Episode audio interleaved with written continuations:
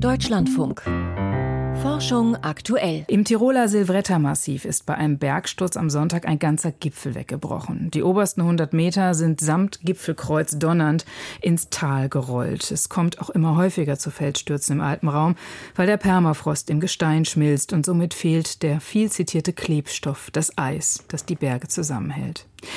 In den Alpen verändert sich das Klima besonders stark. Hier sind die Temperaturen in den letzten 100 Jahren mit 2 Grad Celsius fast doppelt so stark angestiegen wie im globalen Durchschnitt.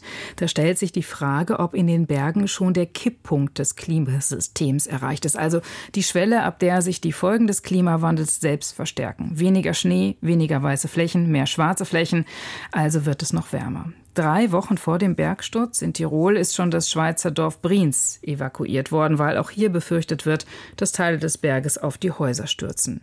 Haben wir also den gefürchteten Kipppunkt in den Alpen erreicht, kommt es immer häufiger zu Bergstürzen. Das wollte ich von Professorin Barbara Schneider-Muntau wissen, Leiterin der Arbeitsgruppe Experimentelle Bodenmechanik an der Universität Innsbruck. Ja, das ist eine sehr spannende Frage, muss ich sagen, weil mir kommt es persönlich auch so vor, dass die Ereignisse sich häufen, die Zeiträume zwischen den Ereignissen kürzer werden.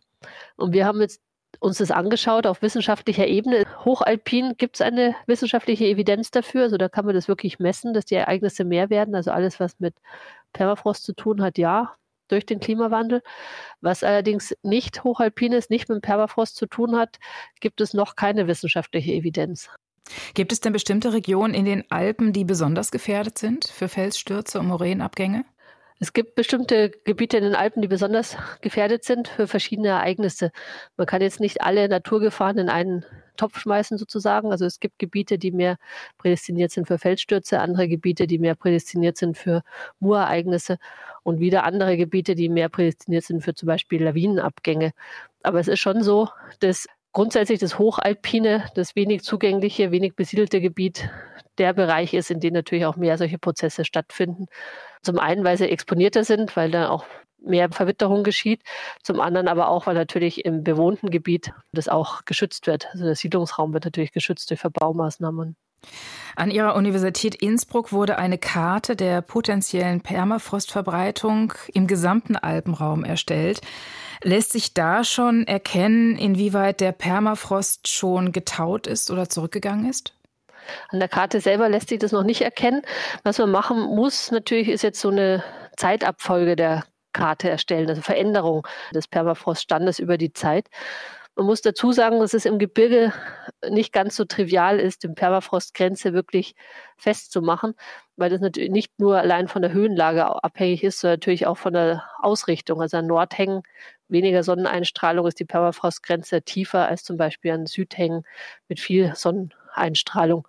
Das heißt, so eine klare Linie, wie man es zum Beispiel im Flachland in Sibirien ziehen könnte, kann man in den Bergen nicht. Aber um jetzt wirklich die Veränderungen des Permafrost, der Höhe des Permafrostes über die Zeit darstellen zu können, muss man natürlich kontinuierlich messen und es dann in regelmäßigen Abständen dann auch auftragen. Das heißt, die Daten reichen noch nicht, um auf der Zeitskala zu erkennen, wo der Permafrost schon zurückgegangen ist, in welchen Gebieten? Genau, die Daten reichen noch nicht. Also diese flächendeckend erhobenen Daten, die gibt es noch nicht so lange. Aber da wird man weiter dranbleiben und die Daten auch vervollständigen und man wird in einigen Jahren da sicher mehr wissen. So als Größenordnung kann man sagen, oder habe ich gelesen, in der Literatur ist in den letzten 150 Jahren die Permafrostgrenze um etwa 100 Höhenmeter gestiegen. Ist im Alpenraum schon der Kipppunkt im Klimasystem erreicht? Also verstärken sich Gletscherschmelze, die vermehrten dunklen Flecken und das Auftauen des Permafrostes gegenseitig? Ja, diese Effekte vermehren sich natürlich gegenseitig, sind durch den Klimawandel getriggert, durch die vermehrte Sonneneinstrahlung oder die vermehrte Wärme im hohen Gebirge. Aber es ist natürlich schon so, dass durch den Gletscherrückgang zum einen Bereiche freigelegt werden, die früher vom Gletscher geschützt wurden. Zum anderen ist natürlich jetzt die dunkleren Hangflanken durch den Weggang des Eises oder des Schnees ziehen natürlich mehr Wärme an, also erhitzen sich deutlich schneller als vorher. Das heißt, es sind schon Prozesse, die sich gegenseitig verstärken, leider, und sich nicht gegenseitig wieder ausnivellieren würden. Und was wir auch beobachten, sind natürlich groß nachteilig sind die schneearmen Winter. Zum einen natürlich für den Gletscherrückgang, aber natürlich auch für die Exposition der Hangflanken. Wenn jetzt eine Hangflanke ohne Gletscher von der Schneeüberdeckung geschützt ist, könnte man sagen, dann erwärmt sie sich natürlich langsamer, weil ja erst der Schnee wegtauen muss, bevor dann wirklich dann die Wärme auch in den Fels hineingehen kann. Wenn man sich das Gebiet anschaut, wo jetzt die ganze Bergkuppe weggerissen wurde und nur 60 Kilometer Luftlinie ist dieses Dorf in der Schweiz in Graubünden, was jedes Jahr um einen Meter rutscht und wo jetzt auch immer mehr Felsbrocken Richtung Dorf fallen. Ist das ein Gebiet, das besonders gefährdet ist oder ist es jetzt einfach nur ein Zufall? Wie schätzen Sie das ein als Wissenschaftlerin?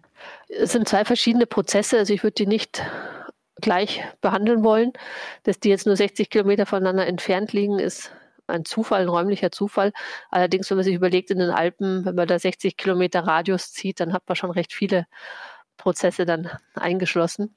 Das heißt, diese beiden Ereignisse sind meines Erachtens nicht miteinander verbunden. Das eine betrifft ja auch eher den Permafrost und das andere, glaube ich, einfach ein Berg, der sowieso in Bewegung ist, unabhängig vom Permafrost. Ja, genau. Das ist das, was wir auch hier in Tirol ganz oft messen und beobachten.